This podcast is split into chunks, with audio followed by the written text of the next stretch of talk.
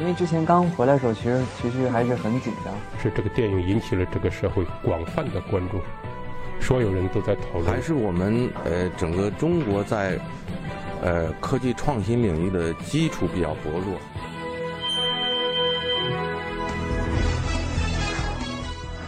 影响有影响力的人，中国新闻周刊。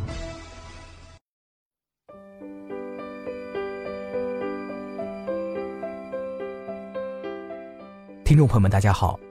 您现在收听到的是由中国新闻周刊和喜马拉雅联合制作播出的《听中国新闻周刊》。本次稿件选自《中国新闻周刊》杂志《扶摇》，共享汽车，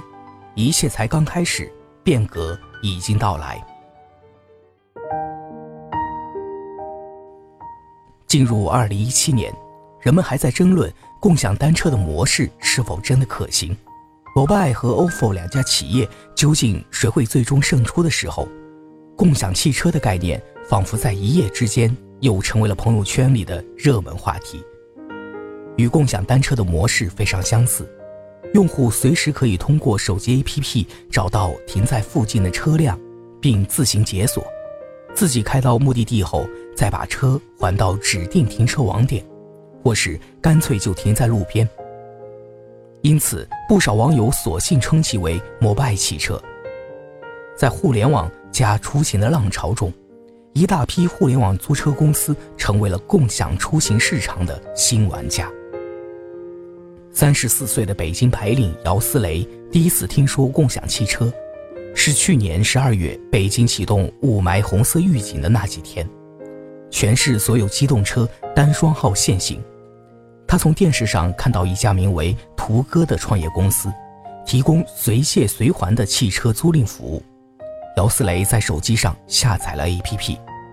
在提交了驾照认证并缴纳一千五百元的押金后，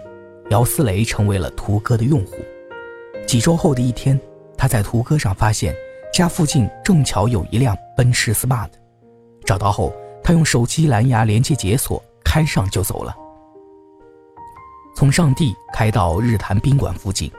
这天姚思雷用车一小时四十四分钟，行程二十六点六公里，车费合计六十六点四八元，再用上二十元的优惠券，他最后实际支付四十六点四八元。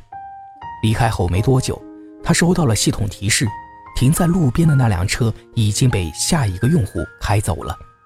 姚思雷是共享单车的忠实用户，经常骑它上班。这次共享汽车的体验也让他非常满意，还介绍给了好几个朋友。一般都是在自己家车用不了的情况下用。他告诉中国新闻周刊，之所以选择共享汽车，是因为之前在打车时有过不愉快的经历，而且共享汽车的价格也不贵，跟用滴滴打车的价格差不了多少。但现在高峰期打车不也都是要加钱的吗？途歌是目前国内众多基于移动互联网的汽车共享出行平台之一，成立于二零一五年七月，主打自由共享车的概念，为用户提供城市内及时的短程出行服务，自主租车随地还车，十五元起步，按里程和使用时长计费。成立之初，途歌提供的车辆清一色是车型小巧、操控灵活。停车方便的两座版奔驰 Smart，这让许多人都记住了这个花十五元就能把奔驰开回家的新兴模式。所谓共享汽车，其实质是从传统租车业务中切分出来的分时租赁模式，一改过去按天按月租赁的计费方法，用户可以根据自己的需求按小时甚至分钟用车。从两千年罗宾·蔡斯创办日后成为美国最大分时租赁互联网汽车平台的 Zipcar，到两千零八年全球最大的商用车制造商戴姆勒集团推出共享汽车项目 Car2Go，分时租赁在美国和欧洲已经经历了十多年的发展。二零一一年，国际汽车租赁公司安飞士在中国第一次推出了这一模式的业务，此后。一批本土的分时租赁平台也开始出现，但一直不温不火。直到近两年，随着共享经济在国内的兴起，共享汽车才真正的进入了公众的视野，省去了出租车司机的人力成本，分摊了购车、停车、养车的费用，为无车族提供了更多元化的出行选择。共享汽车能够给用户带来的好处似乎显而易见，于是大大小小的互联网租赁平台蓄势待发。姚思雷在中关村软件园工作，他已有好些天没用途歌了。因为周边用户很多，他常常抢不到车。眼下，共享汽车最热情的追捧者正是像他这样的年轻人。途歌市场部负责人罗寒青告诉中国新闻周刊：“北京是他们的第一个推广城市，前期的落地网点基本以 CBD、商场、酒店这类白领人群密集的区域为主，在逐步向外扩散。”这主要是考虑到，在这些地方工作的白领大多从事 IT、金融、广告等行业，他们的收入相对较高，对新潮事物的接受能力也更强。为了吸引这些开放、时尚的年轻人，图哥在推广上也增加了针对性，比如在每辆车里放上一本时尚杂志，比如设计主题变装活动，一夜之间给每辆 smart 的车头上绑上大大的红领结。他们还不时地向用户们赠送礼物，元宵节送元宵，雾霾天送口罩。去年十二月，他们和蛋糕品牌合作，让 Smart 变身元气早餐车。在活动期间，每位用户都会在车里发现一个纸袋，里面装有一块蛋糕和一杯咖啡。随着用户量的上涨，途歌又推出了包括宝马 Mini 在内的几款新车型。说实话。自从 Mini Cooper 上线后，车我们基本就没见着过。罗汉星说：“因为喜欢这款车，有的用户索性一直长租着不结单，白天用完车，晚上开回家，第二天接着用，一租就是一个月。从刚上线时的一百台车起步，现在途哥在北京投放了一千台车，拥有近两百个网点，并陆续登陆上海、深圳和广州。”罗汉星表示。目前，途歌在全国范围内有超过一百万注册用户，平均每位用户每个月会使用途歌五到八次。他坦言，这数字背后并非全是刚需，我们不打价格战，方便的体验之外，大家会用也是因为我们带来的附加价值。在他看来，这项服务更多的还是吸引崇尚活泼、自由、时尚、张扬的年轻人。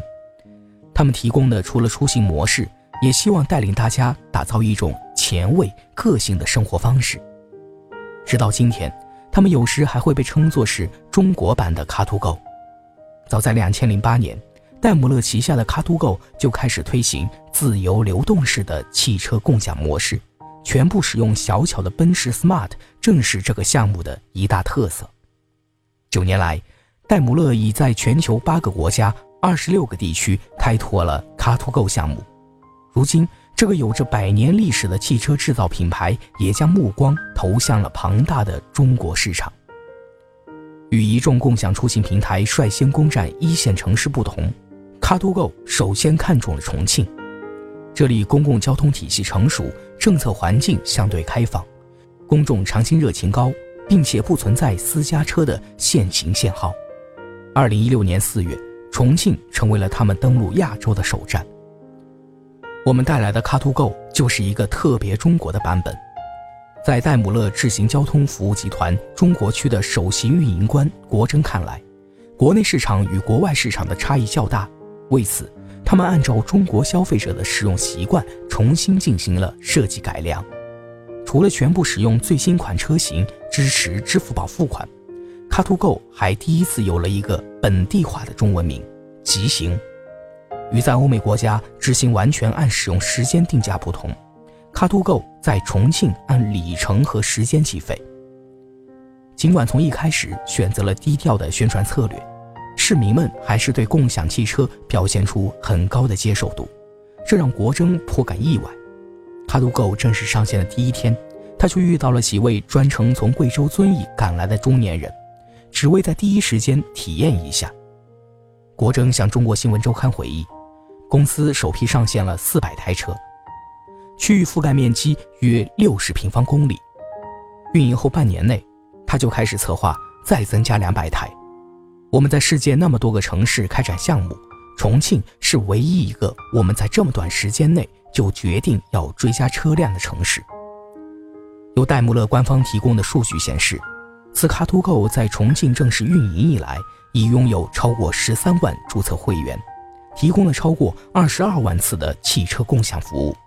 平均每一点二分钟就有一辆汽车被租赁，而在核心的购物商圈，更是每三秒就有一辆车被开走。